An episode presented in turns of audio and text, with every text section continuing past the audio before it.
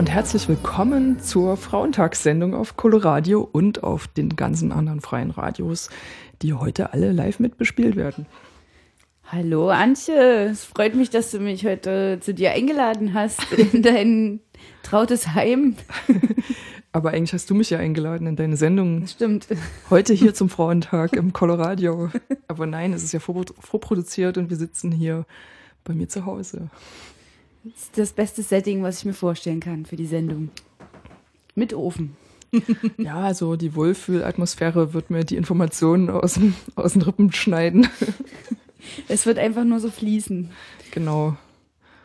Lass uns dahin fließen. Ja, worüber wollen wir heute reden? Wir möchten heute unter anderem äh, über das Kollektiv Prosecco sprechen. Genau, das ist so ein feministisches DJ-Kollektiv, wo ich drin bin. Und das spielt wohl heute hier auch in der Sendung eine Rolle, in einer gewissen Form. Ich denke mal, wir haben auch gerade schon einiges gehört von Prosecco. Wir haben eigentlich schon alles, ist eigentlich schon alles gesagt. auf der musikalischen Ebene aber nur. Und wir sind jetzt auf der rationalen Ebene des Gesprächs. Informativ. Genau. Worüber sprechen wir noch? Mm.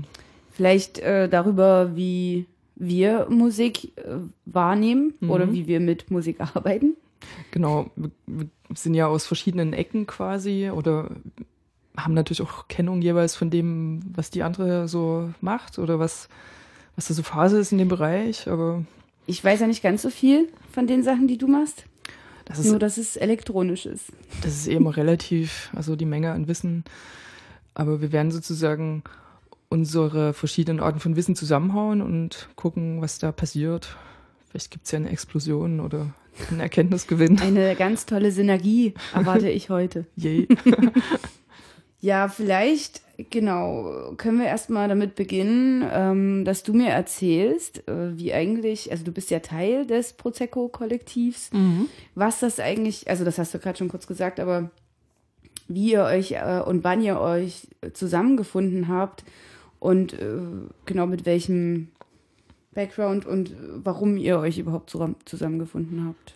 Na, lustigerweise ist der Beginn von Prosecco inoffiziell bei Coloradio, weil ich nämlich mal eine Zeit lang die Workshops bei Coloradio organisiert habe und da habe ich auch die Elsa eingeladen, einen DJ-Workshop zu halten, also zum digitalen DJing mit MP3s. Und das hat die dann auch gemacht. Da waren jetzt nicht so viele Teilnehmerinnen da. Also ich war halt auch eine Teilnehmerin und ein paar Leute aus dem Coloradio. Ähm, ich vermute mal, wenn ich mich recht entsinne, dass das ihr erster Workshop war in der Richtung. Oder vielleicht auch ihr zweiter, weiß ich jetzt nie. Ähm, das war vielleicht 2013 oder so. Ach, vielleicht sogar noch eher. Ähm, und Essa hat das mit diesen Workshops so ein bisschen weiter betrieben. Ähm, und zwar hat sie das dann im AZ Conny gemacht. Also hat DJ-Technik im Raum aufgebaut vor der Anlage und hat sich so mit Leuten getroffen, die sie über eine Anzeige, glaube ich, also irgendwie hat sie das in irgendeiner Öffentlichkeit gestreut, dass sie DJ-Workshops anbietet. Und da sind dann so Leute einfach so reingekommen, die sie vorher nicht kannte. Und diese Leute sind dann zu der Gruppe zusammengewachsen, die Prosecco jetzt ist. Und mich hat sie auch mit dazu geholt. Also ich war da bei diesen Workshops eher nicht so obwohl ich auch von Elsa das mit diesem digitalen Auflegen gelernt habe. Aber ich habe das halt vorher mit Platten auch schon mal gemacht. Also schon mal. Also schon ein paar Jahre nicht mehr gemacht, als Elsa mir das gezeigt hat. Weil ich da keinen Bock auf dieses, auf diesen Vinyl-Fetisch hatte und auch keine Kohle, diesen Fetisch zu bedienen. Ähm, und da war das für mich schon cool, da so mit diesem digitalen Auflegen. Also du hast quasi erst äh, sozusagen äh, in Kontakt mit Elsa angefangen, digital aufzulegen. Also genau. so äh, aktiv wieder ja. aufzulegen, sozusagen. Ja, ich habe also ähm, lange davor äh, so 60s Psychedelic aufgelegt mit Platten. Das gibt es ja nur auf, also würde ich jetzt nie digital auflegen, weil das ist so ein, eine Musik, die muss man mit Platten auflegen. Ähm, und dann habe ich Post-Punk und Synthpop, also so im weitesten Sinne Post-Punk aufgelegt mit so feministischer Konnotation, also mit so Bands, die da irgendwie spezielle Konzepte am Start hatten. Und dann habe ich auch eine ganze Zeit lang Ambient und Breakcore aufgelegt. Aber ich bin da jetzt nie so die krasse, äh, routinierte DJ-Tante damit geworden. Also ich habe das mal hier und da und dort gemacht, so, aber ich war jetzt nie krass auf irgendwelchen Partys präsent äh, und bin damit irgendwie in der Dresdner Szene ein Gesicht geworden oder so, sag ich mal, genau. Mit Facebook-Seite und äh, DJ-Namen. Oh, hattest du einen DJ-Namen? Na, damals, da hieß ich, äh, also mit dem 60s Psychedelic-Zeug, da hieß ich, äh, ich traue es mir fast nie zu sagen, also ich hieß LSD.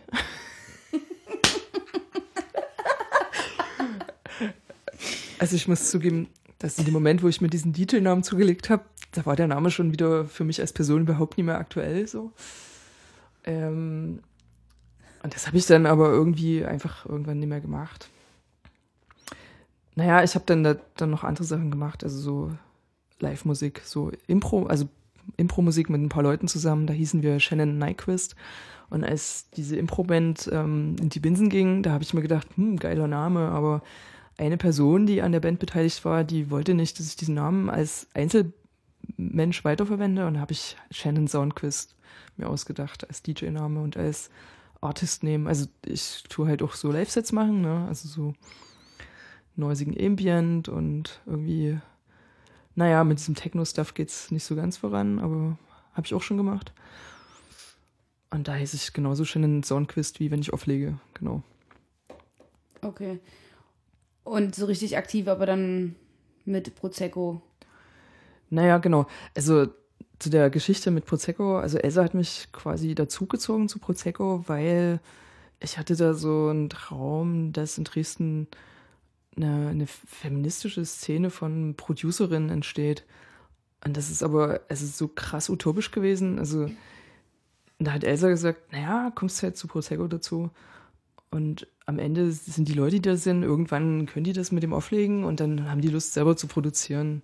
Und das haben wir bis zum heutigen Tag nie geschafft, uns mal unter diesem Stern zu treffen. Also doch, einmal haben wir das gemacht. Einmal oder zweimal. Aber sowas braucht halt eine übelste Kontinuität und das haben wir halt nie hingekriegt bisher. Also ich sehe jetzt noch keine feministische Producerin-Szene in Dresden. Aber ähm, es gibt da Ansätze. Also eine andere Frau, die heißt Larissa, die hat es in der Rüsselstube jetzt angesetzt für Ende März. Also angesetzt heißt. Also dass sich mal alle möglichen Frauen treffen, die tendenziell Interesse haben oder schon sowas machen, also so elektronische Musik produzieren. Also so eine Art Vernetzungstreffen mhm. oder okay. Genau. Aha, das klingt interessant. Ähm, also mit Producerinnen-Szene meinst du auch also für elektronische Musik vor allem, oder? Genau. Ja. Also ähm, am Ende irgendwann, wenn man denn gut genug ist oder das hinkriegt, Platten produzieren so oder Live-Sets spielen oder beides je nachdem. Also da, da, ich habe da wirklich auch doll gesucht danach, ob da Frauen schon sind in Dresden. Ähm, da gab es die Colleen, äh, die hatte auch eine eigene Geschichte zu diesem Thema zu erzählen. Also sie hat schon mal ein ganzes Album produziert, aber es ist halt nirgendwo rausgekommen. Unter welchem Künstlernamen? Colleen. Ah, Colleen. Colleen okay. ist, ist eine DJ in Dresden, die, wird, die war Resident im TBA. Mhm. Genau ja, und sonst da gibt es nicht so viele. Es gibt die Marlena Wege, die war jetzt neulich beim D-Festival Artist in Focus, zusammen mit einem anderen Menschen noch, mit dem sie immer zusammen spielt. Ähm, aber die kenne ich jetzt nie so persönlich. Also ich habe die mal gesehen, vielleicht mal kurz mit der geredet, aber das ist jetzt keine aus meinem Bekanntenkreis. Ja, und ansonsten also war's das ihr beschränkt euch sozusagen mit dem Kollektiv auf ähm, das Auflegen von elektronischer Musik sozusagen. Genau. Erst, also größtenteils. Genau. Und ähm, wie ist das? Äh, du hast vorhin das schon mal so ein bisschen erzählt, äh, wie das funktioniert. Ihr bekommt Anfragen oder ihr fragt auch selber an oder für irgendwelche Veranstaltungen? Mhm. Ähm, also im, im jetzigen Moment ist es so, dass, dass wir alle relativ eigenständig als Person agieren. Also jede kümmert sich selber um das Ausmaß an DJ-Slots, äh, je nach Lust und Laune oder anderem Stress, den man so im Leben hat. Und ähm, trotzdem kommen bei Prosecco meistens über die Facebook-Seite oder so so ein paar Anfragen immer mal rein von irgendwelchen Leuten, die wir jetzt nie persönlich kennen, so, also die irgendwie mal von uns gehört haben und das interessant finden. Gibt es ja auch relativ viel Bedarf an so Female DJs, ist so mein Eindruck. Oder sagen wir mal, es kommt langsam an in so ganz vielen Zusammenhängen, dass es irgendwie cool ist, wenn man welche hat, zumindest in seinem Line-Up. Und nie nur irgendwie so. Es werden Typen. ja oft auch äh, so Veranstaltungen oder Kollektive dafür kritisiert, wenn genau. Sachen das Line-Up so männlich dominiert ist. Ne? Zu Recht, wie Aber ist es dann die hm. Frage, ob, ob die dann eigentlich selber Bock drauf haben oder es dann nur machen, weil sie kritisiert werden. Aber. Na, ich hatte den Eindruck, das scheint schon einigen auch ein inneres Bedürfnis zu mhm. sein, ne? Weil, also ich persönlich, meine Meinung zu rein männlichen Lineups ist, ich finde sie langweilig, vor allem wenn das Männer sind, die ständig irgendwo auflegen. Siehe, na gut, ich sag jetzt keine, keine Namen von irgendwelchen Clubs. äh, so viele gibt's nicht. also es gibt ähm, Clubs, die sich drum bemühen und es gibt Clubs, die bemühen sich null drum. Oder nicht sichtbar drum. Vielleicht bemühen sie sich, aber sie finden niemanden. Aber ähm, ich, ich finde es einfach langweilig. Ich habe dann auch keine Lust mehr zu diesen Partys zu gehen. So. Und da gibt es auch ähm, eine Empfehlung für eine Strategie für, für Männer, die auflegen dass die, äh, wenn die mitkriegen, dass die gebucht werden in so eine rein männlichen Lineups, dass die sagen, nö, da spiele ich nie. Also wenn da keine Frauen spielen, habe ich keinen Bock. Okay. Wenn man sich das halt leisten kann oder leisten will. Ne? Also das ist sozusagen so eine solidarische Strategie, so wenn Leute Lust drauf haben. Und welchen Anspruch habt ihr denn eigentlich an die Orte oder Veranstaltungen, wo ihr dann auflegt? Habt ihr da selber so eine Art ähm, für euch äh, Richtlinie, nee. wo ihr sagt, so irgendwas, was ihr nicht machen wollt? Oder? Da, da hat jede ihre eigene, ihre, ihr eigenes Reinheitsgebot. Also das, also wir tun uns jetzt als Crew nie gegenseitig vorschreiben, wo wir auflegen dürfen und wo nicht so, sage ich jetzt mal. Klingt jetzt ein bisschen hart, aber. Aber es, es gibt sozusagen manchmal so Momente, wo das so ein bisschen auseinandergeht. Mm.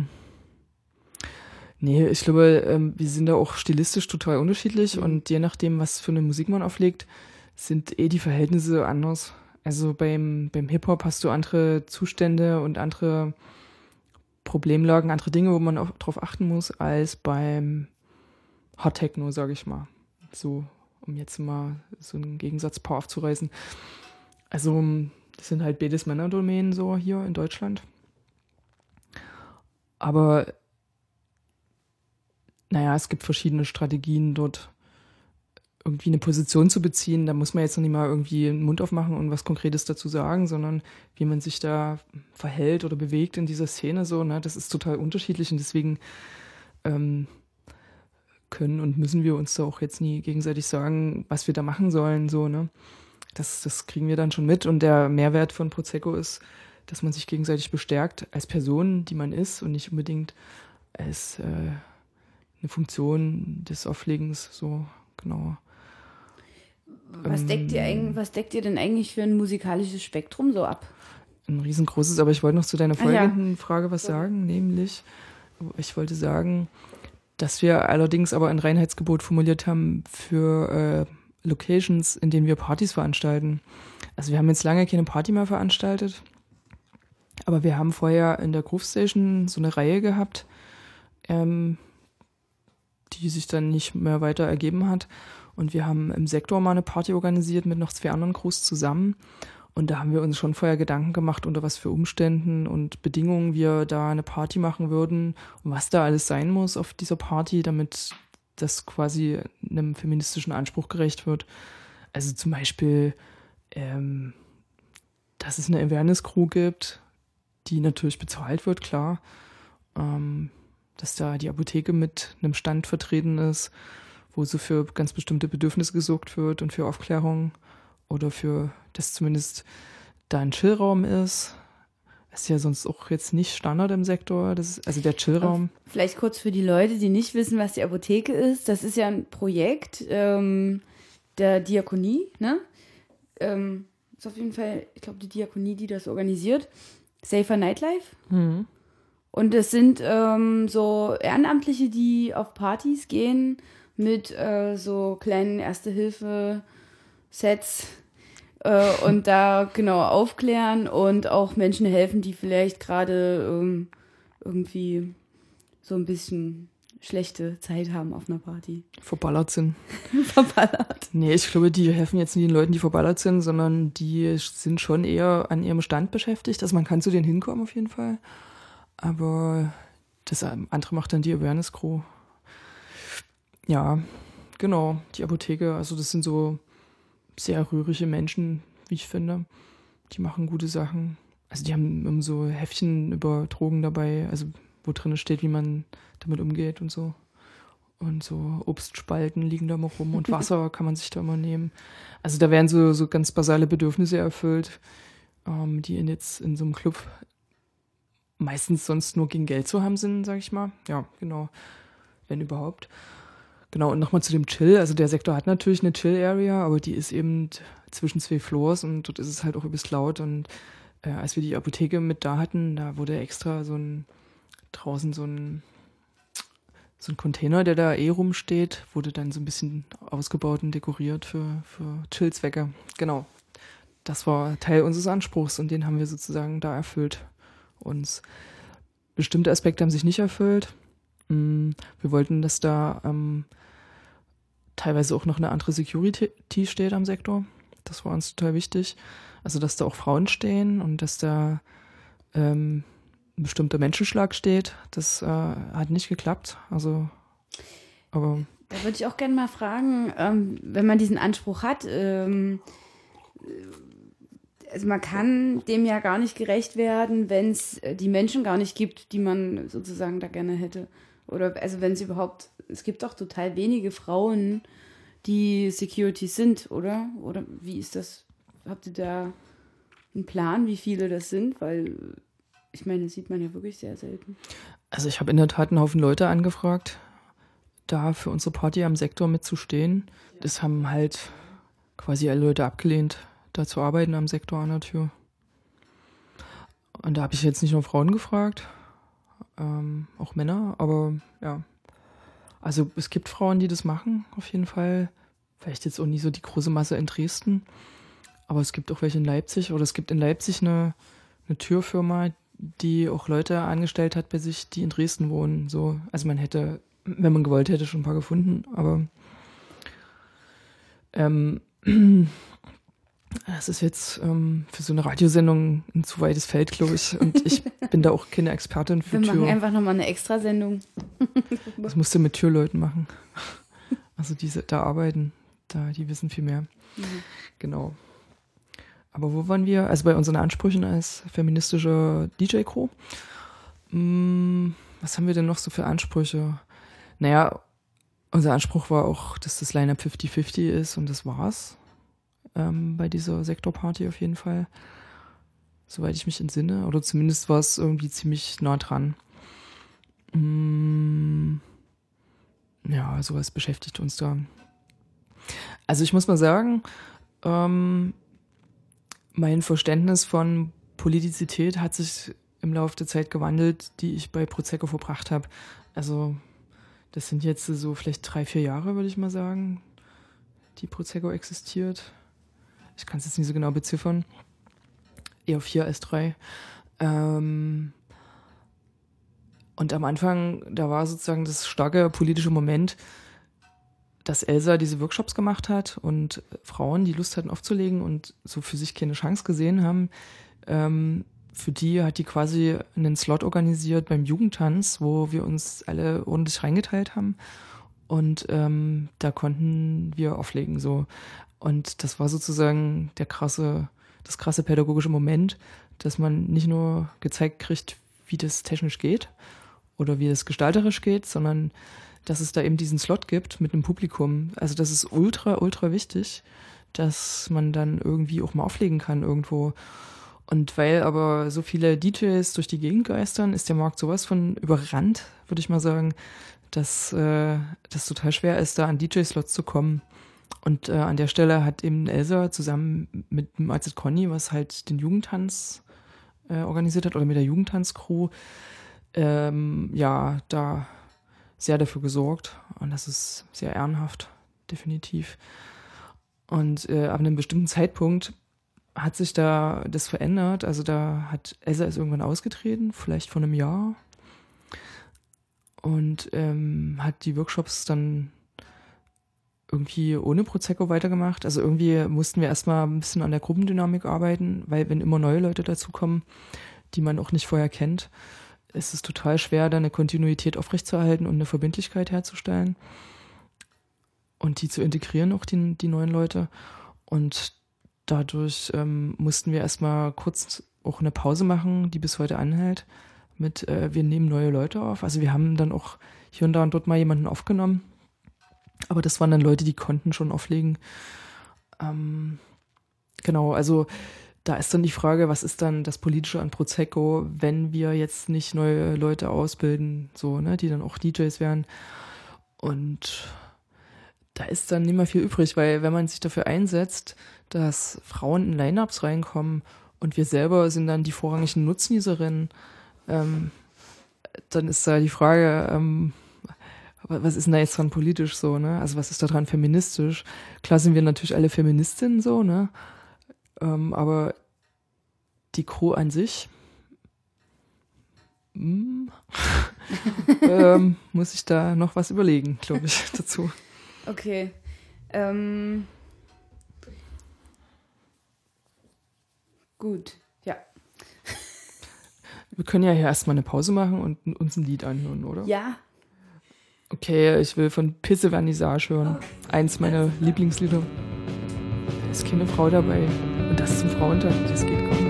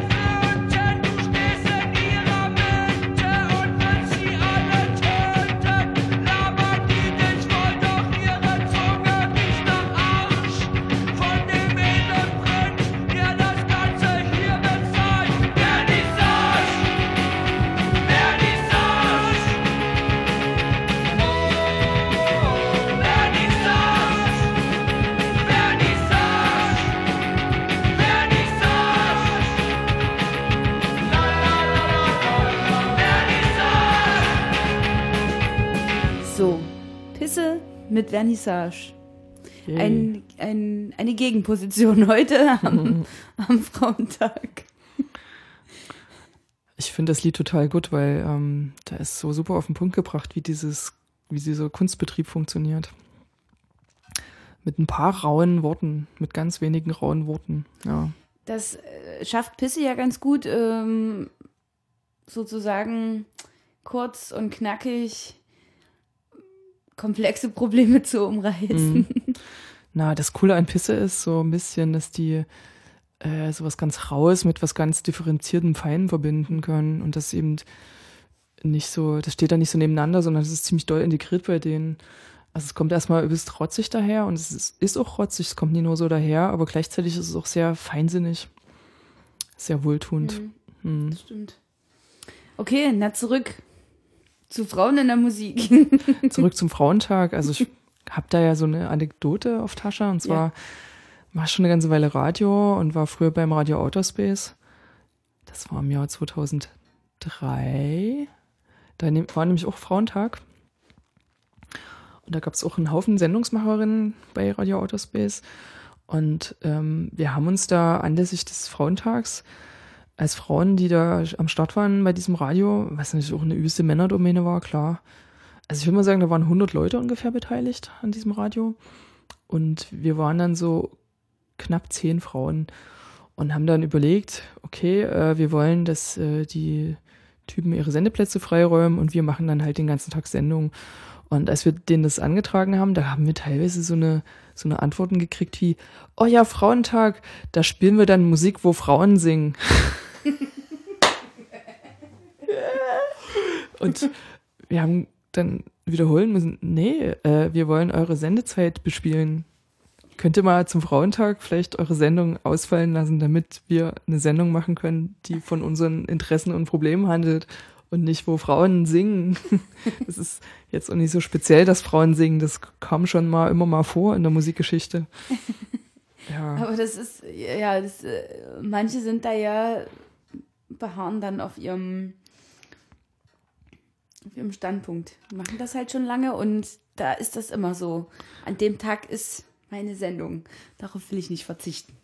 Naja, die waren eigentlich auch ganz sweet so, ne? Aber die brauchten eine Weile, um zu verstehen, dass es um was anderes geht. Und dummerweise haben wir dann auch kurz vorher selber das Radio abgeschaltet. Das war ein bisschen blöd. Aber das ist eine andere Geschichte. okay. So, ich wollte noch mal gerne wissen, das habe ich ja vorhin schon mal gefragt, welches musikalische Spektrum ihr eigentlich alle abdeckt, weil das ist ja offensichtlich total unterschiedlich, hm. ja. Also wie, wie viele seid ihr? Na, wir sind so 10, 15 Leute, würde ich mal sagen. Auch ein paar Inaktive, die ich jetzt nie auf dem Schirm habe dabei. Und was decken wir ab? Da muss ich mal ein bisschen im Gehirn kramen. Also ich persönlich, ich bin eher in so einem Freetech-Bereich unterwegs und lege übelst gerne so Mental Techno, Mental Acid auf, was so ein relativ langsamer Stil im, in diesem Bereich ist der aber relativ fatschig und hot daherkommt.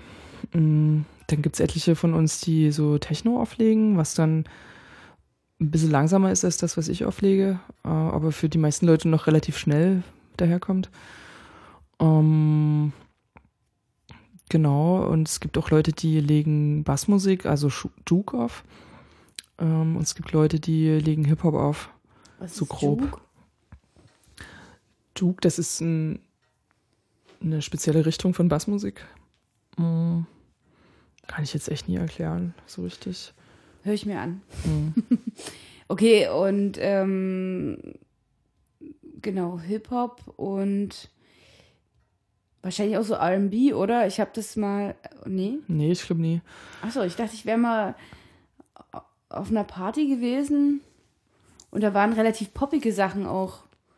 Mhm. Ach so, naja, wir legen auch alle unterschiedliches Zeug auf. Also wir haben alle nicht nur ein Genre, was wir auflegen, sondern mehrere. Und ich lege da auch noch so 80er Wave und Synthie-Pop auf und Post-Punk. Und ich habe auch eine Zeit lang so ein Duke-Zeugs aufgelegt. Ähm, dann gibt es noch eine, die so Gabba auflegt. Also es ist, hat ja, gibt ja gerade so ein übelst Gabber-Revival und so ein äh, 90er Trends und so und sowas wird auch aufgelegt von manchen von uns. Und Trash kommt durchaus auch manchmal vor. Also okay. die Bandbreite ist riesig und ich glaube, die war früher noch viel größer. Es kann sein, ja, du hast recht mit diesem R&B, dass da auch eine von uns mal sowas aufgelegt hat, die jetzt nicht mehr aktiv ist bei uns. Ja. Ganz sicher. Auf jeden Fall ganz lustig. Mhm. Das war das erste Mal, dass ich überhaupt von Prosecco gehört habe. Wann war denn das und wo? Im OKA. Vielleicht vor, weiß nicht, zwei Jahren oder so. Echt im OK, da lief RB? Krass. Ja, es war so eine Mischung aus Pop und oh. äh, also so poppige Sachen, Frauensachen, oh. Frauenmusik. Ja. Das wollte ich nämlich wissen. Habt ihr eigentlich an die Musik, die ihr auflegt, irgendwelche Ansprüche oder so?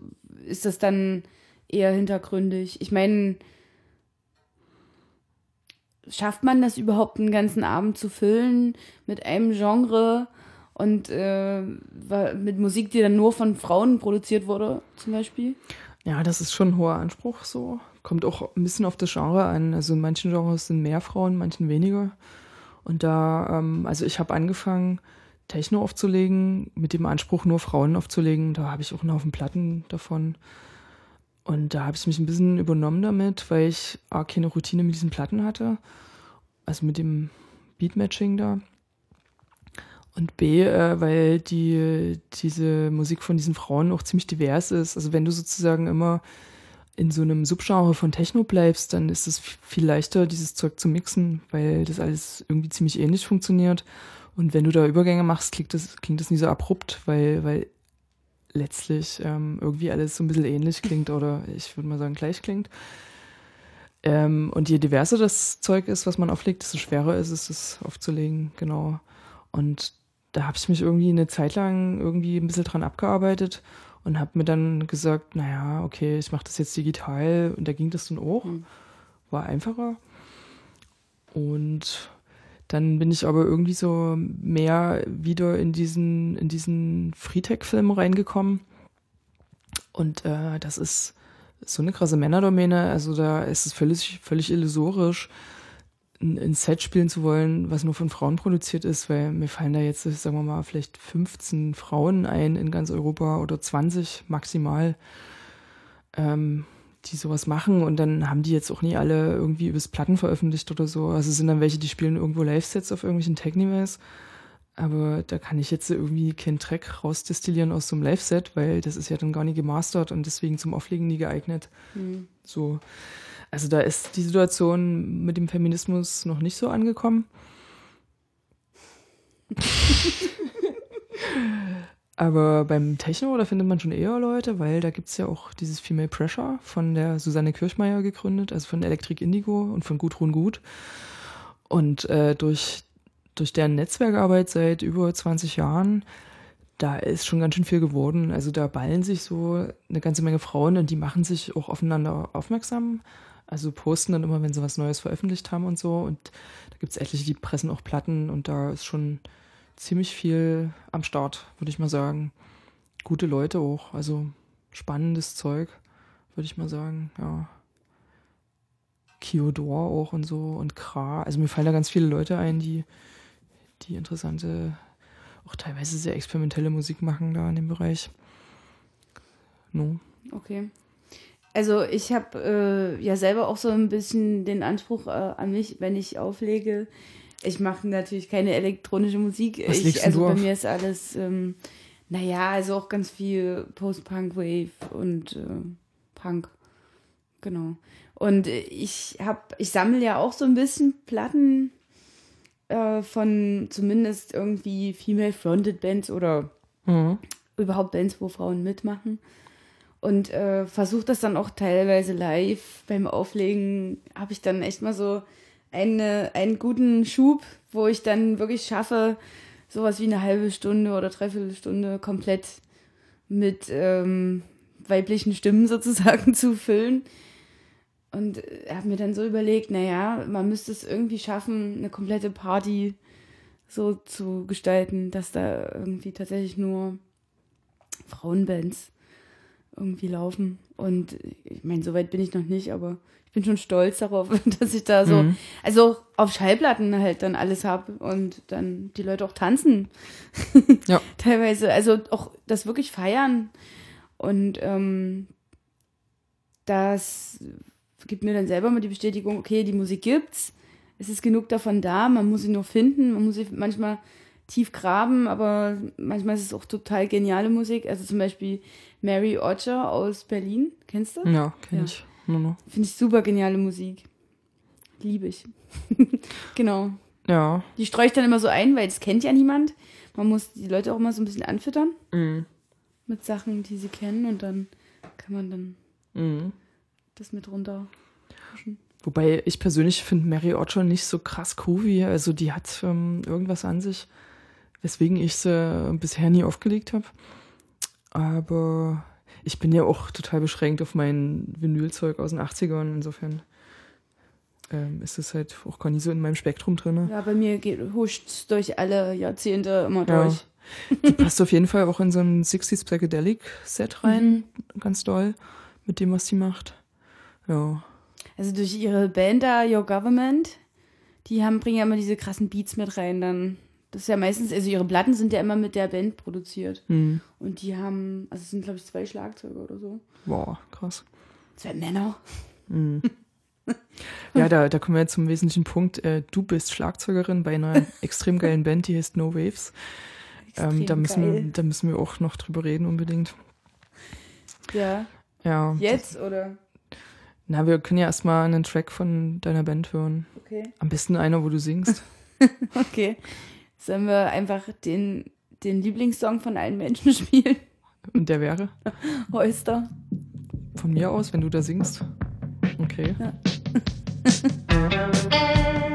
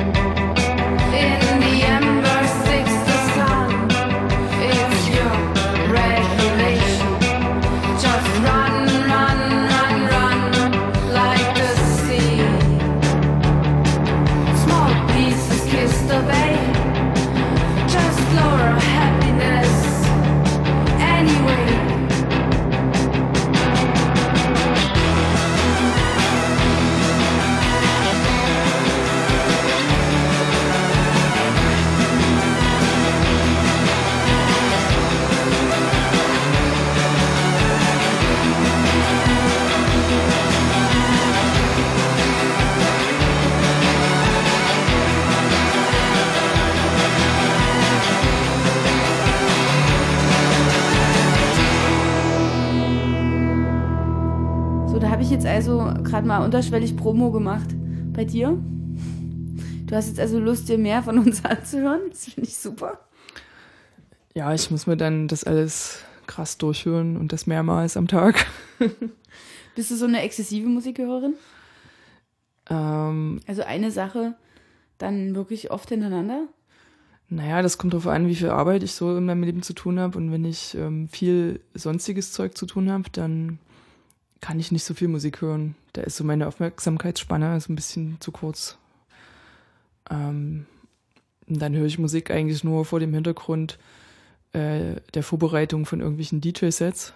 Also sehr funktional und so viel Musik kann man gar nicht hören. Also da höre ich das auch nur kurz an und so kurz rein und dann, ah, das ist anstrengend. Das ist halt richtig Arbeit. Aber so in der letzten Zeit, da bin ich irgendwie mal wieder dazu gekommen, mir auch Dinge mehrmals am Tag anzuhören. Also, weil ich es fetzig finde. Ja.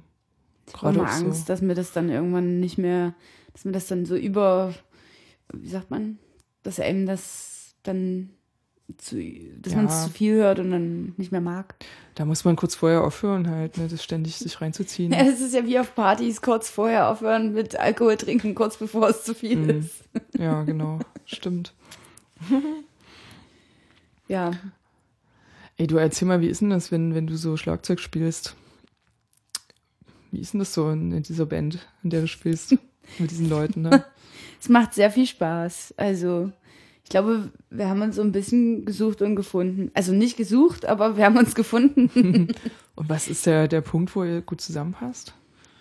Ähm, ich glaube, dass wir uns selber alle nicht so ernst nehmen und dass auch, also wir auch so an Musik rangehen vielleicht, ähm, dass aber trotzdem auf jeden Fall die entsprechenden Leute sehr gute Ideen haben und die umzusetzen wissen.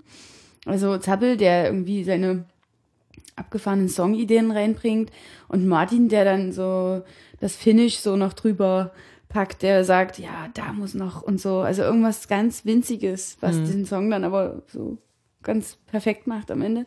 Und John, der mit seinem verträumten Synthesizer noch irgendwie einen krassen, krassen Sound drüber macht.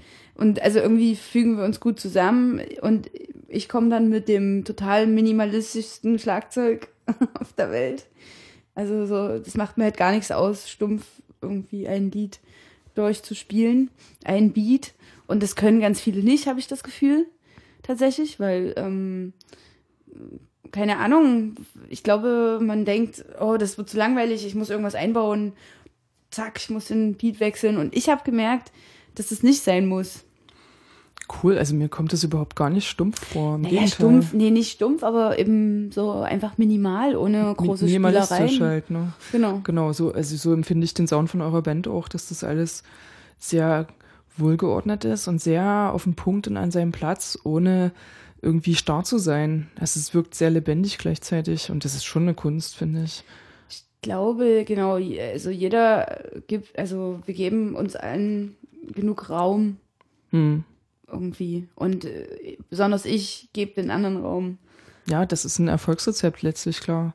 Also ich kann mich auch entsinnen, als ich mal in irgendwelchen Bands gespielt habe. Ähm, also einmal, da war ich auch Sängerin, da hatte ich diesen Raum überhaupt nicht, ne? Also da, da war ich total eingeengt, immer von dem Sound, der da von den anderen Leuten kam, die da so ganz enge Vorstellungen davon hatten, wie das klingen muss und wie auch meine Stimme klingen muss und was ich singen soll und wie ich singen soll. Ähm, und da konnte man irgendwie gar nicht mehr so richtig gestalten. Und der Gestaltungsspielraum, der hat sich, äh, der war super eng, also bei Gesang. Und der war, der Sound war total stark dominiert eben von dem Schlagzeug, ne, was da eben alles zugeschlagen hat. so. ja, äh, und genau, das ist also, du bist halt in deiner Perspektive irgendwie gefangen, immer so ein bisschen mit deinem Instrument mhm. und fokussierst dich natürlich auch darauf, weil klar, es ist das Einzige, was du wirklich in dem Moment halt also wahrnehmen willst oder und wenn da halt zu wenig passiert, dann denkst du, oh, okay, ich muss hier mehr machen. Mhm. Das, genau, das ist halt eine Gewöhnungssache. Also es war für mich am Anfang schwer oder es ist teilweise immer noch, wenn ich was machen will. Und dann werde ich aber auch dann manchmal tatsächlich so gebremst im Sinne von, nee, die, Gebä die Becken bitte geschlossen spielen. Mhm. Ne, weil man will ja schon irgendwie so ein bisschen Kontrast zwischen Strophe und Refrain. Also ist das Klassische, die Hi-Hat-Becken zu öffnen, zum Beispiel. Und dann werde ich dann so darauf hingewiesen, dass ich das lieber geschlossen spielen sollte, weil es dann, keine Ahnung, weil es einfach besser klingt und ähm, genau. Klar, dann werde ich halt gebremst in dem Moment, aber dann sehe ich selber auch warum und dass es irgendwie Sinn macht. Und, genau. Und ist es für dich schwer, das von den anderen anzunehmen aus der Band, die dich da Naja, einschränken? Also ich muss sagen, als ich angefangen habe, also habe ich nur mit Zappel angefangen. Und ich war so verunsichert, ich war so schüchtern und habe gedacht, so, oh Gott, ich kann nichts. Und der will mit mir zusammen Musik machen. Das ist irgendwie, naja, mal sehen, was das wird. Und ähm, genau, dann kam halt irgendwie Martin dazu, der schon eher professionellen, also Anspruch so ein bisschen, also professionell, in Anführungszeichen.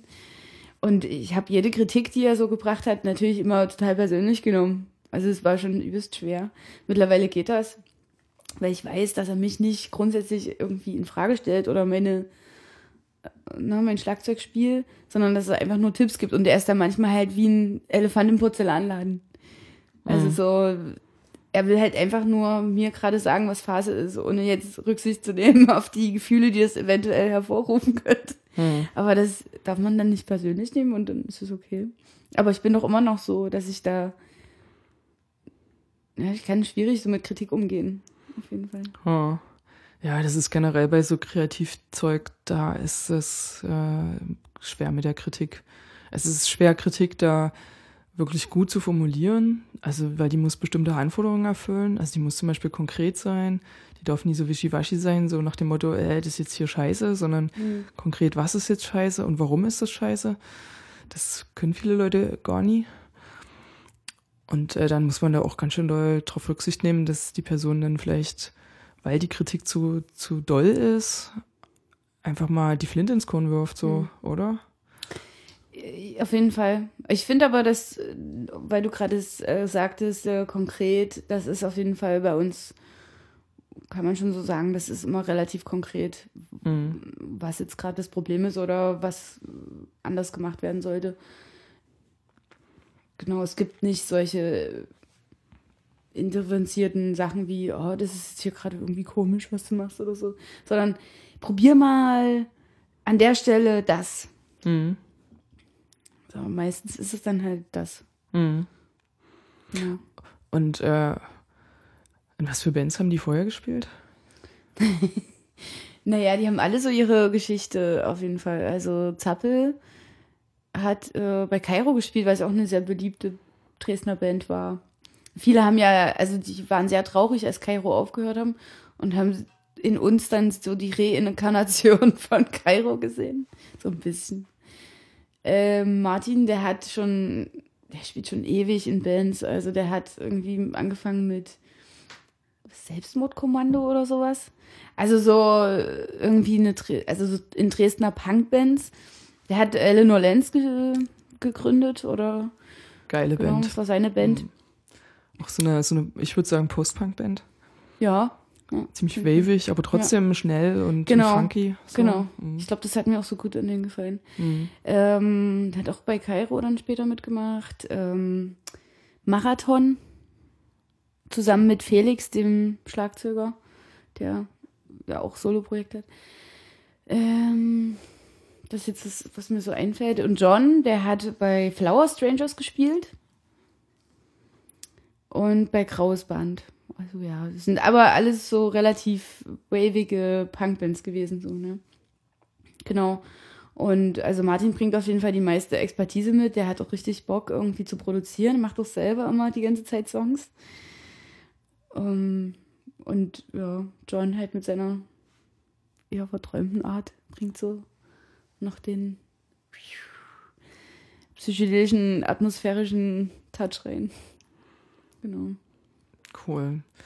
Ich habe den Eindruck, ihr habt mittlerweile euch ein gewisses Maß auch an Fame erspielt, oder? Oder zumindest ähm, hast du gesagt, Naja, dass jetzt so Angebote eigentlich immer so reinpurzeln und ihr euch jetzt Genau. nie mehr drum reißen müsst, da irgendwo aufzutreten. Ja, wir haben auf jeden Fall, ich habe das mal zusammengezählt, 2018 haben wir echt viel gespielt. Ich glaube so 40 bis 50 Konzerte, was schon Das ist ja echt eine Menge. Das ist ja dann Ja. jede Woche eigentlich oder jedes Wochenende. Naja, also so, es sind halt natürlich so Touren, wo man dann vier, fünf Konzerte gespielt hat. Äh, 2019 waren es nicht mehr so viele. Ich glaube, da waren es 20 oder so. Ich glaube, jetzt wird es noch mal mehr. Äh, tatsächlich sind es meistens Anfragen, weil wir zu faul sind, um uns zu kümmern. Aber dieses Jahr wollen wir auch mal irgendwie selber noch mal eine Tour organisieren. Genau, es ist es trudelt immer wieder so ein, aber es sind auch immer meistens dieselben Orte, wo man schon gespielt hat, die halt das mal wieder machen wollen und was ja uns auch die Bestätigung gibt. Dass, also, dass da auch immer wieder Leute kommen, ne? Und dass es auch voll wird. Und also letztens in Halle, das war der absolute Hammer. Da haben wir also in der neuen Hasi sozusagen gespielt, die jetzt im Galgenberg ist. Das war, also wir sind da rein, es war übelst kalt auf diesem blöden Dachboden und dunkel. Und dann hat sich so gedacht, oh, hier spielen wir heute, uff, oh, naja, voll ungemütlich. Und dann nachher hing da eine Lichterkette und die Leute standen irgendwie bis dran und haben alle getanzt und sind ausgeflippt. Und das war dann, das war so mega geil. und das ist auf jeden Fall, das ist so schön, man kann es immer nicht glauben. Hm. Genau. Ja. Ja, nee, das ist total herrlich, dass ihr da so cool vorankommt, auf jeden Fall. Da wollen wir sehen. Also wir sind ja auch mit Platten eigentlich relativ fleißig bisher gewesen. Habt ihr auch Vinylplatten? Ja, Cool. drei, drei Stück. Sag nochmal, wie die heißen. Äh, also das erste Album war Immaculate Protection, wo der Song, den wir gerade gehört haben, auch drauf äh, ist. Ähm, dann haben wir eine Split gemacht mit der Band Die Tunnel aus Berlin. Ähm, mit zwei Songs jeweils, also einfach Split. Und im September letzten Jahres ähm, haben wir jetzt unser zweites Album veröffentlicht. Ähm, Good for Health, Bad for Education. Lehnt sich irgendwie an, glaube ich, einen japanischen Comic an oder so. Da würde ich sagen, äh, wir hören einfach noch einen Track von euch, oder? Okay. Hast du einen Vorschlag? Hast du noch einen, wo du singst? Oder müssen wir jetzt Ja, äh, also- eigentlich mal einen hören, wo jemand anders singt? Ja. Achso, ich würde sagen, vielleicht Empty Sorrows, ähm, weil das ist ein total melancholischer Song, wo ich irgendwie mal Gänsehaut kriege. Okay. Da hören wir den jetzt.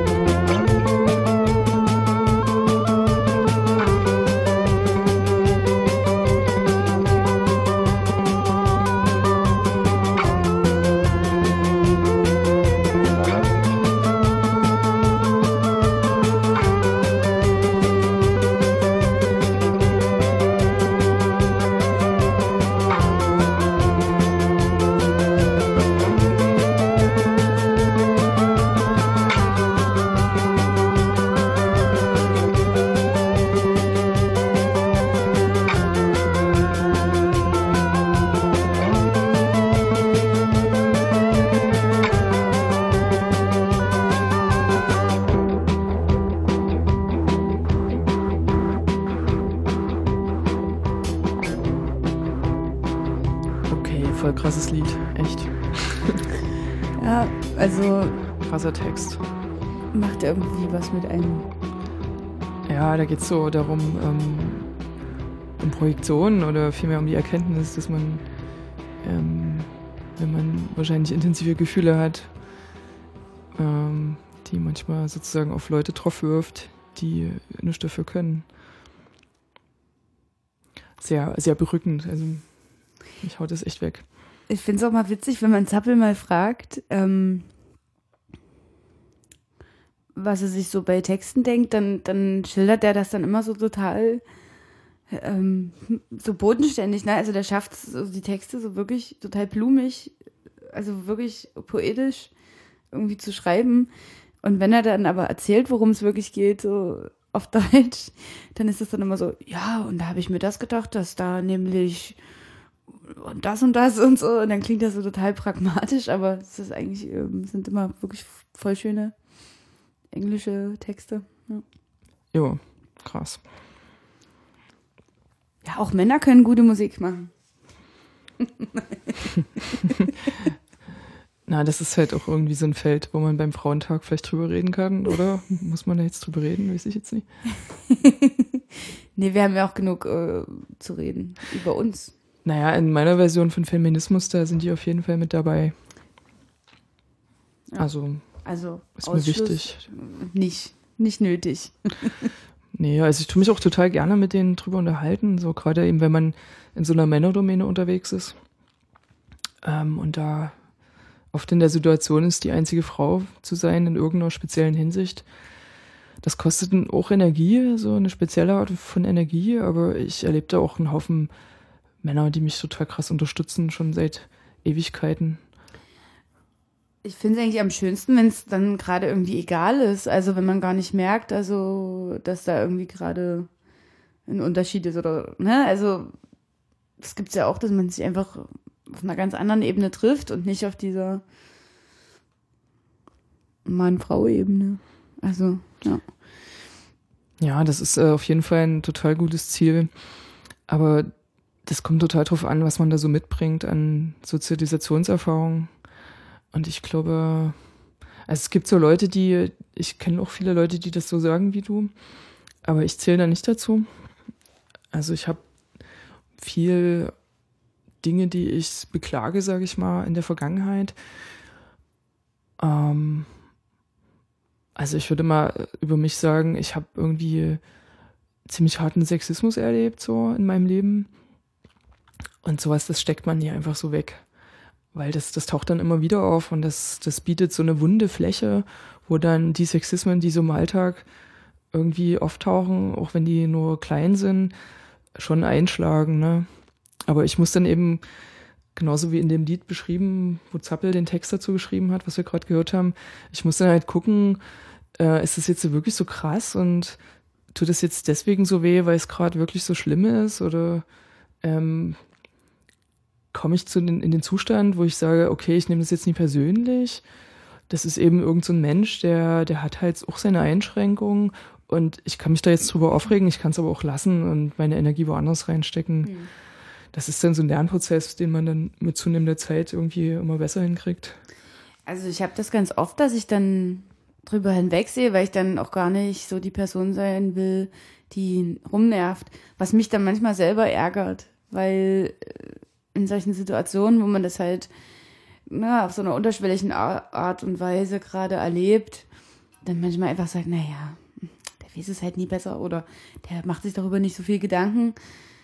Dann muss man das aber eigentlich gerade aussprechen. Ne? Aber da scheue ich dann den Konflikt auch ganz oft und es ärgert mich dann schon. Aber ich habe auch eine lustige Anekdote. Ich wollte nur kurz sagen, man kann ja auch als Feministin sich das manchmal kräftemäßig nie leisten, in jede Bresche zu springen, die sich eben da tut. So, das geht einfach nicht. Also man muss halt auch manchmal zusehen, dass man irgendwie einfach irgendwas fertig kriegt Ja, oder richtig. irgendwas auf die Reihe kriegt mit irgendwelchen Leuten, die eben auch alle irgendein, irgendwelche Fehlerchen haben. Man selber hat die ja irgendwie auch, ne? Also manchmal ist es einfach wichtiger, so dieses Miteinander irgendwie hinzukriegen und aber es ist genauso wichtig, dann auch die Kotzgrenze nie zu verpassen, ab der es dann wirklich nie mehr geht. So, also wo man dann wirklich was sagen muss und wenn dann die Person irgendwas nie einsieht, nie versteht, dort auch die Reißleine zu ziehen. So. bin dann ja auch immer dafür, also dann zu versuchen, das den Menschen auch gerade also einfach zu erklären und auch freundlich zu sein und nicht so kon auf Konfrontation, sondern eher ähm, ja, hör mal zu. Das ist eigentlich vielleicht gar nicht so, wie du denkst und äh, hast dir schon mal Gedanken gemacht, dass äh, ne, das auch anders sein könnte. So da auch irgendwie, weil ich finde, es bringt nichts, jemanden so hart zu konfrontieren, dass er dann noch mehr am Ende zumacht und noch mehr, noch weniger deinen Standpunkt verstehen will. Genau. Also in Saalfeld haben wir in einem Pub gespielt mal und äh, da ist auch was total, also es ist lustig, aber auch traurig. Ähm, es gab dort wohl auf dieser Bühne noch nie eine Frau, also in irgendeiner Band oder irgendwas. Oh also, Gott. und naja, das denkt man sich jetzt halt so, ne? Ja, pf, nichts Besonderes. Aber das war für die Leute tatsächlich, irgendwie war das, das hat die so angestachelt. Die waren davon so, die, also einige habe ich das Gefühl so provoziert davon auch. Also ich habe dann richtig gruselige Gespräche auch gehabt danach. Ähm, ich habe zum Beispiel mit einem, ganz unabhängig von dem Konzert, äh, angefangen über Physik zu diskutieren, weil der einen Rick und Morty Pullover hatte, was ich echt lustig fand. Und dann haben wir so angefangen über Physik zu diskutieren. Und er sagte so, irgendwann an irgendeinem Punkt sagte, naja, aber das, ist, das interessiert dich ja jetzt sowieso nie, oder? Also, dann habe ich gesagt, warum soll mich das nicht interessieren? Na, du wirst doch jetzt nicht über Dis Physik, willst du mir jetzt erzählen, dass du dich mit deiner Freundin triffst und dann ihr über Disku äh, Physik diskutiert? Das war so, oh krass. Ich fühle mich gerade irgendwie wie auf so einer Zeitreise, also total komplett zurückversetzt, 20 Jahre oder so. Also es war so unglaublich, also wirklich dieser Mensch, der denkt, dass Frauen Frauenthemen haben und Männer die Männerthemen. Und Was hast du gemacht? Hast du ihm Ende gescheuert? naja, das sind die, sind die Sachen, die ich gerne machen würde. Aber ich bin dann echt immer zu harmoniesüchtig und ähm, habe versucht, dem das dann halt schon zu erklären. Und aber der war auch gegen ihn, der hat dann echt merkwürdig reagiert und war dann nicht mehr so richtig zu einem Gespräch bereit, keine Ahnung. Und dann, dann habe ich mich mit dem nächsten unterhalten, der mich beim Konzert beobachtet hat und mich gefragt hat, warum ich so wenig gelacht habe. Oh, das ist ja auch Also- so ein Dauerbrenner, dass Ja. Frauen angeblich immer irgendwie lachen sollen und, Und dann hat er mich, hat mich gefragt, ob ich Spaß am Konzert hatte. Dann habe ich gesagt, klar, es war super, es hat übelst viel Spaß gemacht. Ja, na, warum hast du dann nicht gelacht? Hab ich gesagt, naja, ich habe mich konzentriert. Dann gucke ich halt so, ne? Dann starre ich halt. Du bist so gefühlskalt, warum hast du, das wirkte voll gefühlskalt und als ob du überhaupt keinen Spaß hast und so. Und ich habe gesagt, nee, alles super, alles tutti und so. Und dann sagt er irgendwann, naja, und wie ist das jetzt eigentlich so als Frau mit drei Männern in der Band? Nervst du die dann so mit Weiberkram? Oh Gott. Oh, das da ja war's gruselig, echt, ey. Also da war es so, da war echt auch, selbst da bin ich friedlich geblieben. Ich meine, der war halt sehr betrunken, aber habe ihm das auf einer friedlichen Ebene versucht zu erklären, dass es gerade völliger Bullshit ist, aber äh, keine Ahnung, ich fühle mich da immer so ein bisschen, ja, ich bin dann zu wenig konfliktbereit. Oder? Oh, das sind ja aber auch echt richtig harte Dinger. Also ich kann mich nie erinnern, dass ich irgendwie in den letzten Jahren jemals sowas gehört habe. Also das mit dem, ähm, dass ich irgendwie gefühlskalt wirke auf der Bühne, so, also als ich mal in einer Band gespielt habe, das ist mir auch schon gesagt worden. Und da habe ich auch gedacht, so, hä, na, was wollen denn die? Na, ich fand's cool so. Ich habe mich halt auch konzentriert. Und ich weiß nicht, was die Leute davon eben erwarten, ob man da so irgendwie äh, pokt, während man spielt oder keine Ahnung. Also ich habe halt ein, Ja, also es gibt ja das Instrument gar nicht her. Also wenn ich äh, irgend so ein Tasteninstrument spiele, da muss ich von oben drauf gucken. Das heißt, ich kann mit meinem Kopf nie rumwackeln und ich muss da zusehen, dass ich, äh, wenn ich, ich spiele mit zwei Händen, ähm, die Tasten treffe. Und jemand, der Gitarre spielt, der guckt nicht auf die Seiten von der Gitarre. Also es ist eine andere Art, mit diesem Instrument zu hantieren und das bietet sich total an, mit diesem Ding rumzuwackeln auf einer Bühne. Also sowas verstehen ja auch Leute häufig nie, weil sie nie drinne stecken. Aber das mit dem Lächeln. spielt das ja eigentlich, also sollte es keine Rolle spielen, ähm, wie jemand jetzt äh, auf der Bühne aussieht. Ich meine, na klar, wenn ich jetzt auf einer Stadionbühne spielen will, dann ist es vielleicht wichtig, dass ich mich bewege, weil ansonsten halt wirklich die Leute wahrscheinlich einschlafen, weil du ja sowieso schon so einen riesen Raum hast, wo nichts passiert. Aber ich finde, für alles andere ist es eigentlich völlig egal, was du für eine Performance, also solange die Musik irgendwie gut ist und den Leuten gefällt. Na, es passt ja auch zu der Musik da, so eher unterkühlt auszusehen von außen. Ja, es wäre dann, wür- würde wahrscheinlich auch komisch wirken, Ja. wenn ich dann so mit Grinsen die ganze Zeit da sitze. Aber das, das, darum kann es eigentlich auch gar nicht gehen. Also, Nee. Ich meine, wenn man sich anguckt, wie so Leute trainiert werden, die meinetwegen professionell Tanz machen oder so, die, die trainieren das richtig krass, dass die immer lächeln, weil das irgendwie zu der Vorstellung davon gehört, wie irgendwelche Frauen auf Bühnen agieren, ne? also die eben als Tänzerin da angestellt sind, in der Semper oder irgendwo, die müssen immer lächeln, das gehört dazu. Aber wahrscheinlich hat es da die Vorstellung dieser Leute auch geprägt davon, wie eine Musikerin zu agieren hat. Aber Das ist ein völlig anderes Feld. Das, äh, das, das, das erinnert mich auch gerade an was äh, aus meiner Kindheit.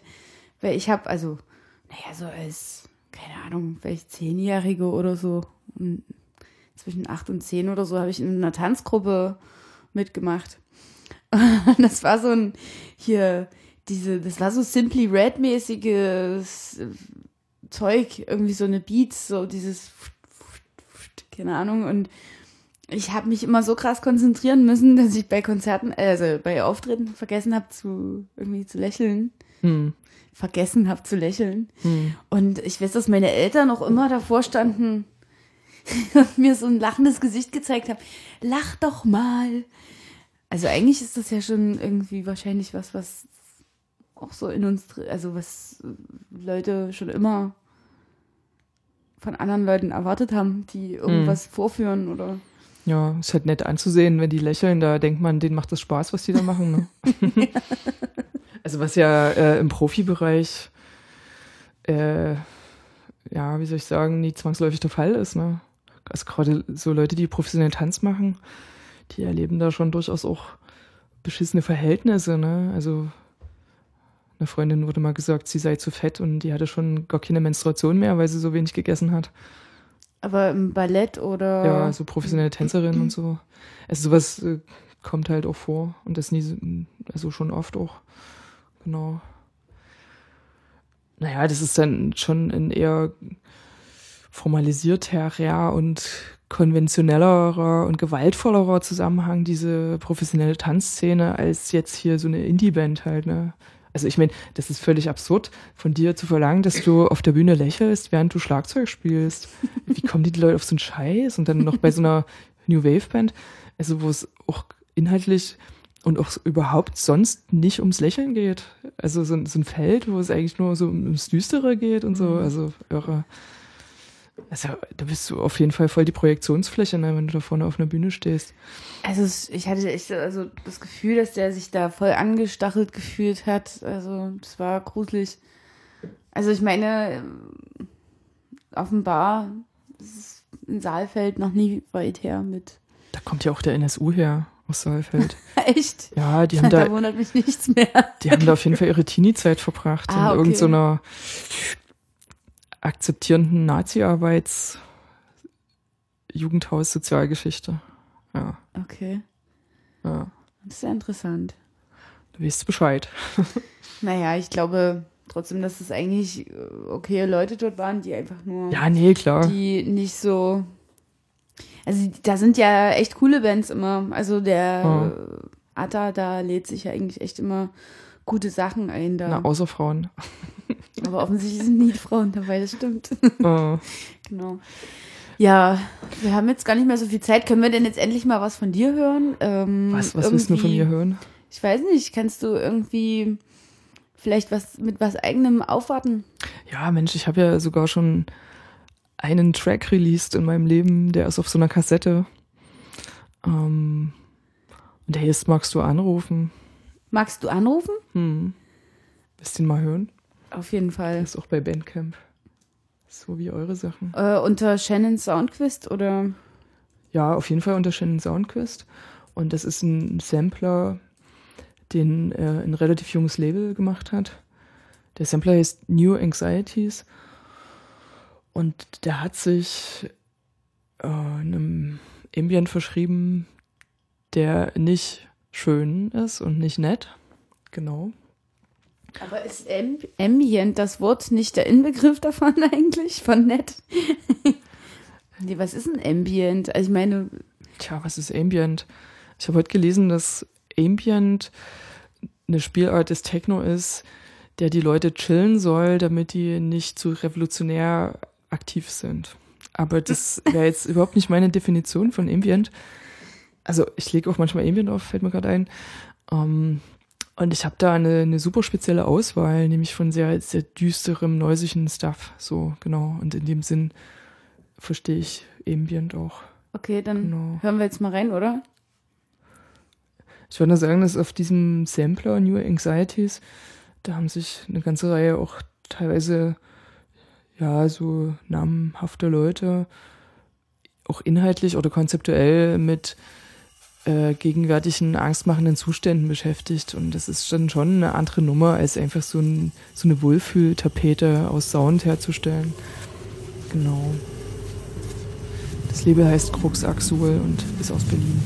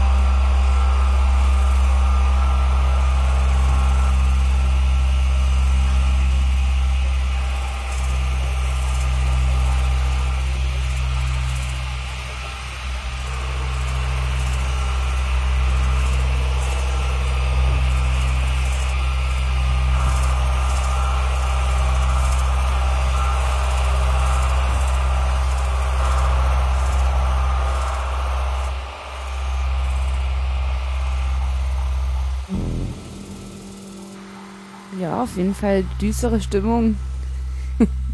Ja, nee, es, das darf auf keinen Fall Spaß machen, so das mit der Musik. Es, es macht mir natürlich Spaß, aber es darf den Leuten keinen Spaß machen, die zuhören. Okay. Ist also zum Abgewöhnen. Na klar. Nein, aber also, naja, ich meine, ich mag die Stimmung, die es erzeugt.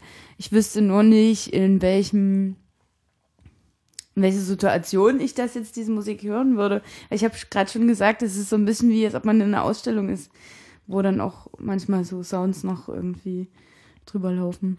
Äh, erzähl doch mal, wie du eigentlich so einen Song produzierst, wie du da vorgehst, weil das ist ja nicht so klassisch wie bei Rock oder Punk.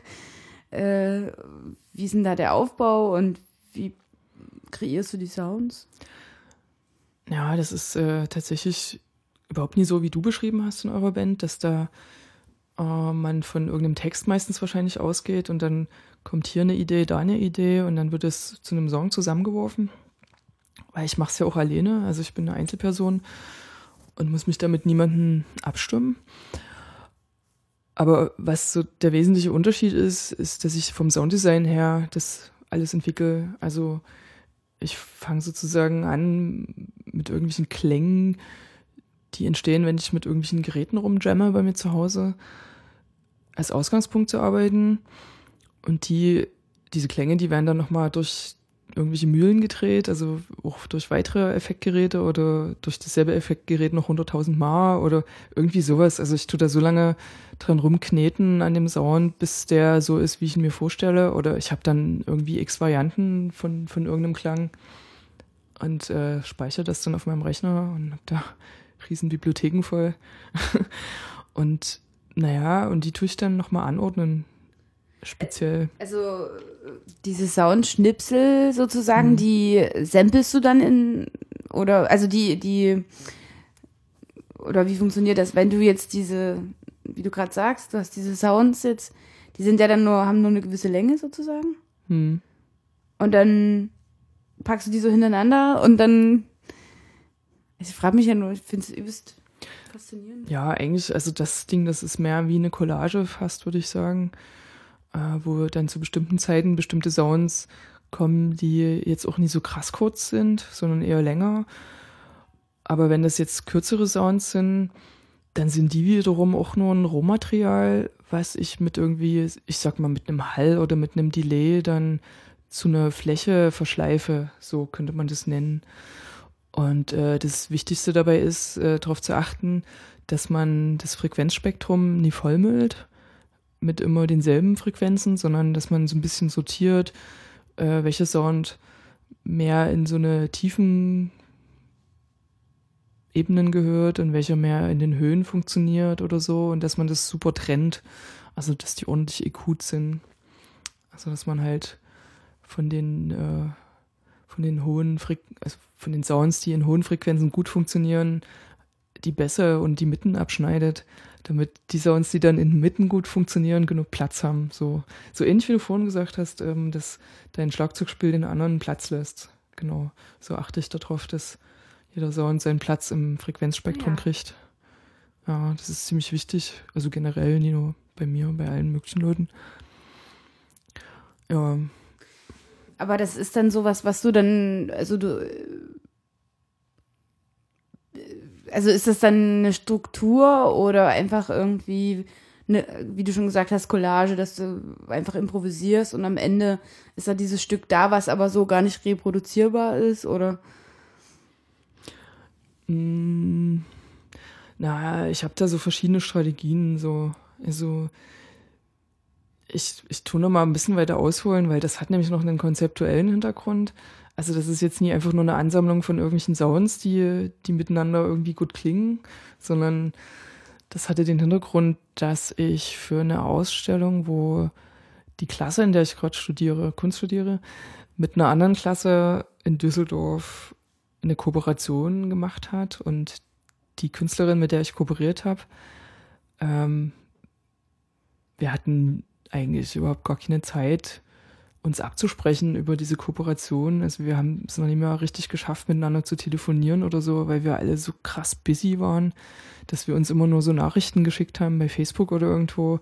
Sowas wie, ja, hier, ich würde dich total gerne anrufen, aber äh, ich kann dir jetzt noch nicht mal sagen, wann oder so. Also quasi, naja, unsere Kommunikation sprach von einer übelsten Zeitnot. Und, und diese Kommunikation, die hat dann die Sophie äh, in so eine Automatenstimme reingesteckt, also in so ein Programm, was das vorgelesen hat. Und das habe ich dann wiederum verwendet, um ein Soundstück zu machen für diese Ausstellung. Und da hatten wir dann halt unsere Kooperation. Das ist eine coole Idee. ja. Und, und das war dann im Prinzip so ähm, derselbe Track. Also nie ganz derselbe, aber ungefähr derselbe Track, aber mit den Vocals. Und äh, für den Release, da habe ich die, diese ganzen Vocals weggemacht. Also diese Automatenstimme, die unsere, unsere traurige Kommunikation vorliest im Prinzip. ja. Und aber ähm, ich habe sozusagen aus dieser Automatenstimme auch etliche Sounds generiert, die da hier so in diesem Drone vorkommen, die man es jetzt nicht mehr so anhört, dass es eben aus so einer komischen Stimme kommt. Also das meine ich mit durchgeknetet. Ich habe da irgendwas genommen, kann auch irgendwelche schlechte Qualität sein, ist völlig scheißegal. Und wenn man das dann durch irgendwelche Effektketten durchschickt, kommt am Ende irgendwas ganz anderes raus. So, genau. Ja, das war so der konzeptuelle Hintergrund. Ja. Und wenn ich live so, so Sachen spiele, naja, ich mache das jetzt auch nie so. Ich fange jetzt schon wieder an, das irgendwie alles zu relativieren und abzuwerten, was man wahrscheinlich, das ist so ein, das kommt auf jeden Fall aus meiner weiblichen Sozialisation, das habe ich da gelernt. Kenne ich überhaupt nicht. Ja, nee, ich mache ja nur äh, äh, äh, irgendwas. Okay. Ähm, ja, wie kann ich das mal neutral beschreiben? Ich arbeite da mit so einer Software, mit der ganz viele Leute arbeiten, die ist Ableton Live und dort sind meine ganzen Samples irgendwie drinne. Und wenn ich live spiele, dann tue ich die mir so hinlegen, so anordnen. Und das ist aber jetzt nie so, dass das irgendeine feste Reihenfolge ist, sondern ich tue während ich spiele die miteinander kombinieren und die ordnen sich auch manchmal durch Zufall von selber an. Also ich ähm, lasse dem Zufall einen gewissen Raum und reagiere auf den Zufall, genau. Und dann spielen natürlich diese Effektgeräte, die eben Hardware sind, die spielen dann natürlich auch noch eine Rolle. Also das, was da ähm, im Rechner passiert, geht dann auch nochmal durch irgendwelche Effekte durch und an denen drehe ich dann auch wiederum rum. Also das ist nie dasselbe. Weißt du dann immer genau, was passiert oder Nee. lässt du dich dadurch äh, auch überraschen? Weil ich mir irgendwie immer denke, gerade bei solchen Effektgeräten ähm, oder Synthesizern, das ist ja total schwer, also mir würde es total schwer fallen, immer wieder diesen einen speziellen Sound äh, zu kreieren. Irgendwie durch die Stellung von 20 Reglern. Das Genau. ist so. Du hast es äh, voll auf den Punkt gebracht. Also ich tue mir natürlich eine gewisse Kontrolle bewahren und äh, die Sounds, die ich genauso haben will, wie sie sind, die habe ich dann irgendwann mal abgesampelt und in meinem Rechner drinne. Und das behalte ich mir halt vor, die so einzusetzen, wie sie sind. Ähm, das dient ja auch so ein bisschen dazu, dass man quasi diese Vorstellung von dem Sound, den man hat, so den ich habe, dass der sich irgendwie realisiert in so einem Live-Setting. Also ich bin keine Person, die from scratch äh, Sounddesign betreibt, also mit einem komplett leeren Ableton-Projekt anfängt und alles sich so irgendwie zusammenzieht und äh, irgendwie äh, aus dem Nichts heraus irgendwas macht. Also es gibt Leute, die können das, aber das ist eine absolute Minderzahl. Also das sind dann super krass erfahrene Leute, die eben schon seit Jahrzehnten produzieren und so. Also das gibt's auch. Und es gibt Leute, das ist dann in eine Stufe weiter drunter oder weniger erfahren oder sagen wir mal auch immer noch total virtuos und, und krass gut. Das sind dann Leute, die eben mit so Hardware-Geräten live Sounddesign machen, also die auch äh, mit nichts anfangen. Die schalten das Ding an und dann fangen die an, erstmal den Kick zusammenzubauen. Übelst krass virtuos. Ähm, und das äh, kann man dann runterbrechen bis zu Leuten, die ein komplett fertiges Ableton Live-Set spielen. Also das heißt, äh, die haben schon ihren Track irgendwie in einzelne Spuren aufgespalten, einzelne Instrumente. Und das liegt dann aber alles so schon in Zeilen da und eigentlich muss man nur eine Zeile anklicken und dann spielt sich ein komplett fertig gemischtes Ding ab. So, das ist dann jetzt vielleicht nie ein ganzer Track, aber meinetwegen eine ganze Strophe oder so. Und der Refrain ist dann die nächste Zeile. Und das kann man dann auch noch automatisieren, dass das von selber passiert. Also, dass man noch nicht mal zum richtigen Zeitpunkt auf dieses Play drücken muss. Also, es gibt verschiedene Grade von, man legt sich alles hin und es ist alles total sicher und vorgefertigt, bis hin zu, man hat überhaupt gar nichts und fängt komplett bei Null an und erschafft es wirklich in dem Moment, das Sounddesign. Ähm, aber das muss man sich, glaube ich, auch nie antun. Also das ist für Leute gut, die, denen es langweilig ist mit den Mitteln, die sie vorher hatten. Ne?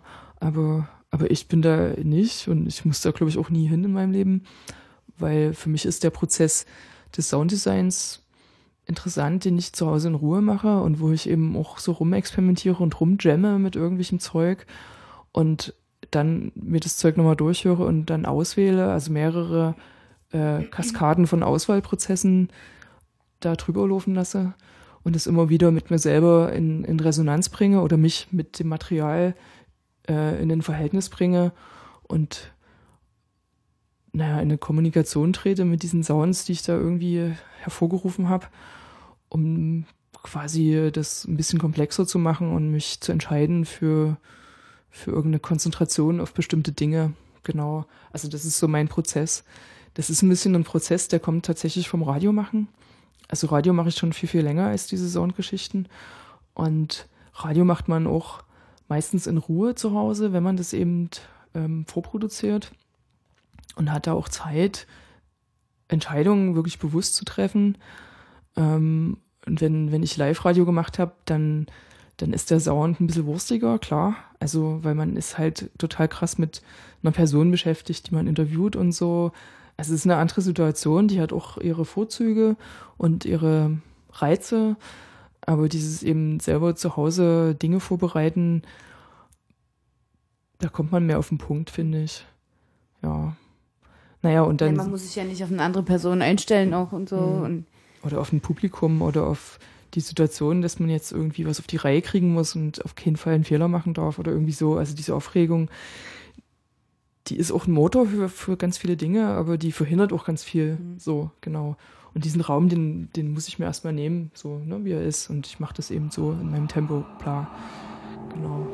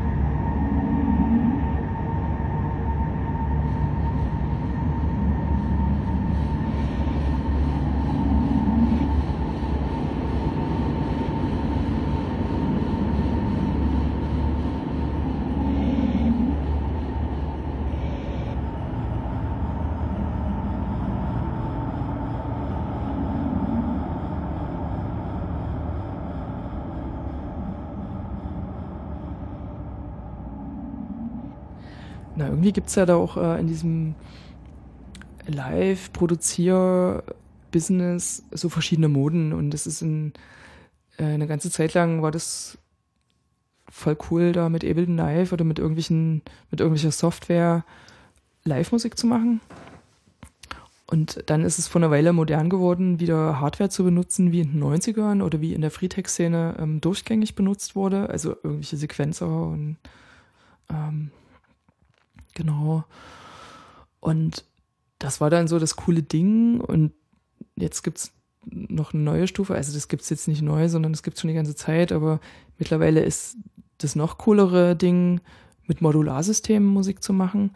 Also ähm, noch weiter zurückzugehen im Sounddesign und das von der Schaltung her zu denken, also diese die Sounds und, und unter Umständen sogar selber diese Dinge zusammenzulöten, also sozusagen ähm, direkt an der Hardware und an der Produktion der Hardware anzusetzen mit seinem Sounddesign. Und das ist ein Abstraktionsniveau, was ich garantiert nie erreichen werde, weil ich bin keine Elektrotechnikerin und ich habe auch überhaupt keinen Zugang zu, zu dieser Art von Denke, sage ich mal, in, in Stromkreisen zu denken. Das ist einfach nie meins. Ich äh, nehme Musik von, von einer sehr sinnlichen, ich habe einen sinnlichen Zugang zu Musik und das ist das, was ich bedienen kann, aber ich kann halt nicht mit Schaltkreisen dienen. Das ist halt so. Ich habe äh, letztens bei Matti einen Drumcomputer gelötet. Und ich fand das mal ganz spannend, äh, einen Einblick sozusagen darin zu bekommen, weil man immer nur die fer- vorgefertigten Sachen hat und dann selber sozusagen ein Stück weit mal dazu beigetragen zu haben, ne, sowas äh, irgendwie zu machen. Fand ich sehr spannend, aber das stimmt, bei mir geht es jetzt auch über das Löten nicht hinaus. Also ich bin dann auch eher so. Ja. Ich war da auch, ich habe dann einen Drohnensynthesizer gelötet. Da saßen wir zusammen an einem Tisch am Anfang. Der beim Dave. Ja, genau. Ja, nee, da, das hat der Matti ja uns alles schon zurechtgelegt. Ne? Also da, Genau, da ist jetzt auch keine Kre Kreativität von unserer Seite sozusagen gefragt gewesen. Aber es ist ja trotzdem, trägt es ja irgendwie zum Verständnis bei, Hm. wie Sachen funktionieren, wenn man sie einfach mal ein Stück weit selber auch zusammengebaut hat. Hm. Genau, Hast du den benutzt dann, den Sequenzer? Ja, also ich habe mir den jetzt auch noch aufgebaut. Also da gab es ja noch so ein extra. Siehst du, ich, bei mir fängt es schon an, ich weiß die Wörter nicht dafür. es gab noch mal so ein extra Modul Das oder. ist, weil wir Frauen sind. Da haben wir keine Ahnung von Technik.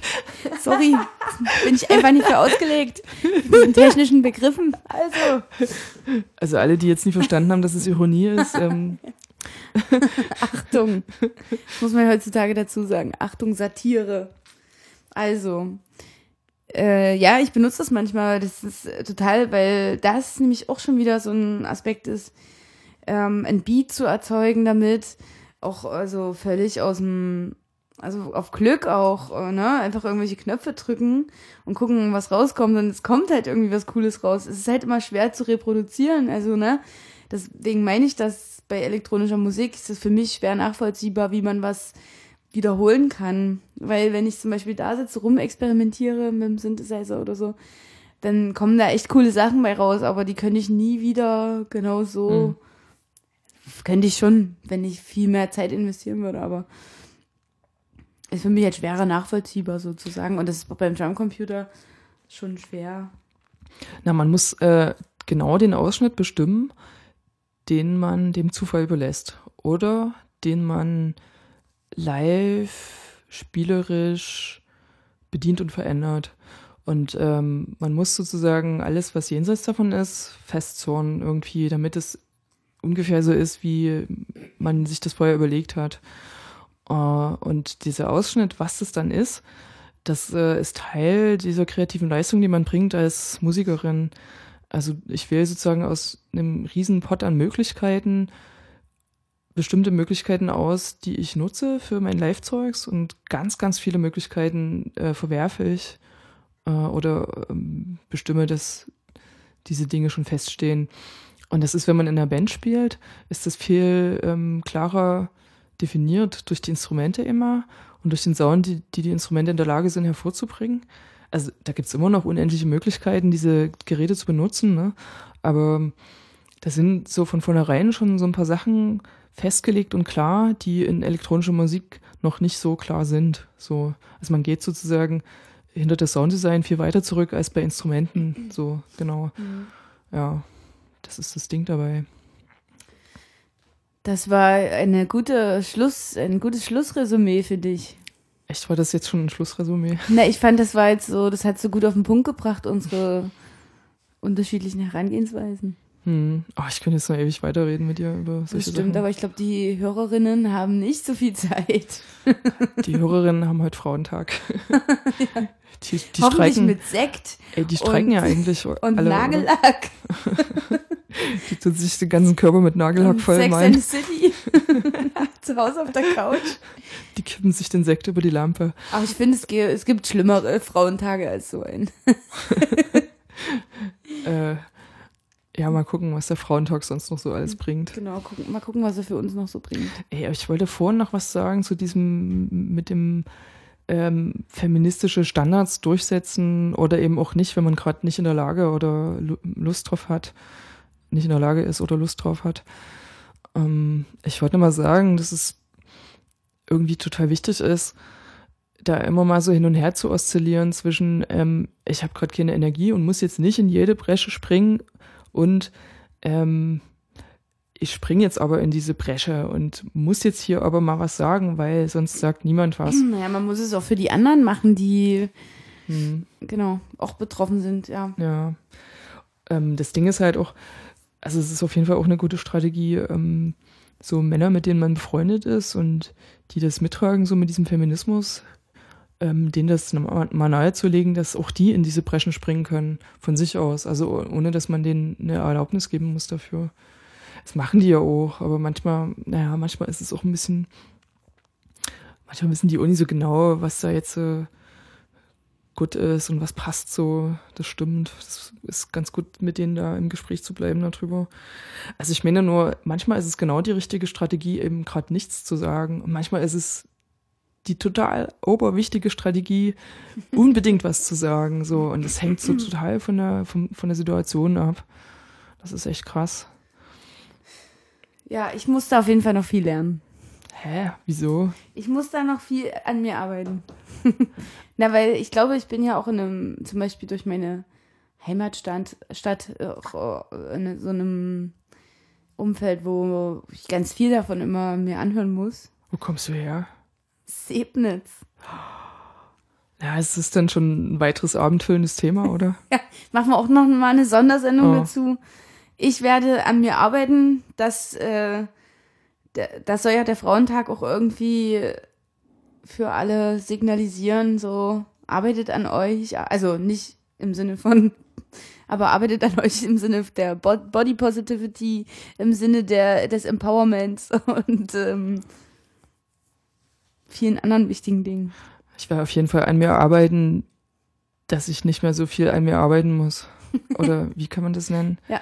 Ich, ich bin dran, mich auch mal zurückzulehnen und zu sagen, also mir, mir so Raum zu geben, irgendwie fehlerhaft zu sein und uncool und so. Also das, äh, das ist so gerade mein Ziel, was ich so als Feministin irgendwie habe für mich Ein selber. gutes Ziel. Ja. Also nie, nie so viel Leistungsdruck mir zu machen in Bezug auf irgendwelche Vorstellungen, die ich von mir selber habe, wie ich sein soll. Das ist, also man selber ist, glaube ich, der größte Feind, sich selbst. ja, und das ist jetzt mein Schlussplädoyer für diese Sendung heute hier. Jeder ist sich selbst der größte Feind. Danke dafür. Und was ist dein Schlussplädoyer? Oh Gott, mein Schlussplädoyer. Ja, fällt mir jetzt echt nichts ein gerade. Du, du ne? musst dich jetzt nochmal in, in. Rage reden irgendwie Ja, zu genau. irgendeinem Thema und dann hast du, furzelt dir das aus dem Ärmel, das Schlussplädoyer. Nee, ich bin auch dafür, dass ähm, alle an sich ar- arbeiten, nicht mehr so viel an sich zu arbeiten müß zu müssen. und sich einfach äh, cool fühlen mit dem, was sie sind und was sie machen. Mhm. Weil wir machen alle coole Sachen und müssen uns nicht, müssen uns nicht kleinreden. Mhm. Yay. Das ist mein Schlussplädoyer. Das ist auch großartig, das Schlussplädoyer. Na dann, äh, hören wir jetzt noch einen Track am Ende Jo. wahrscheinlich. Vielleicht. Von irgendwas mit Frauen. Ein Klassiker wäre cool.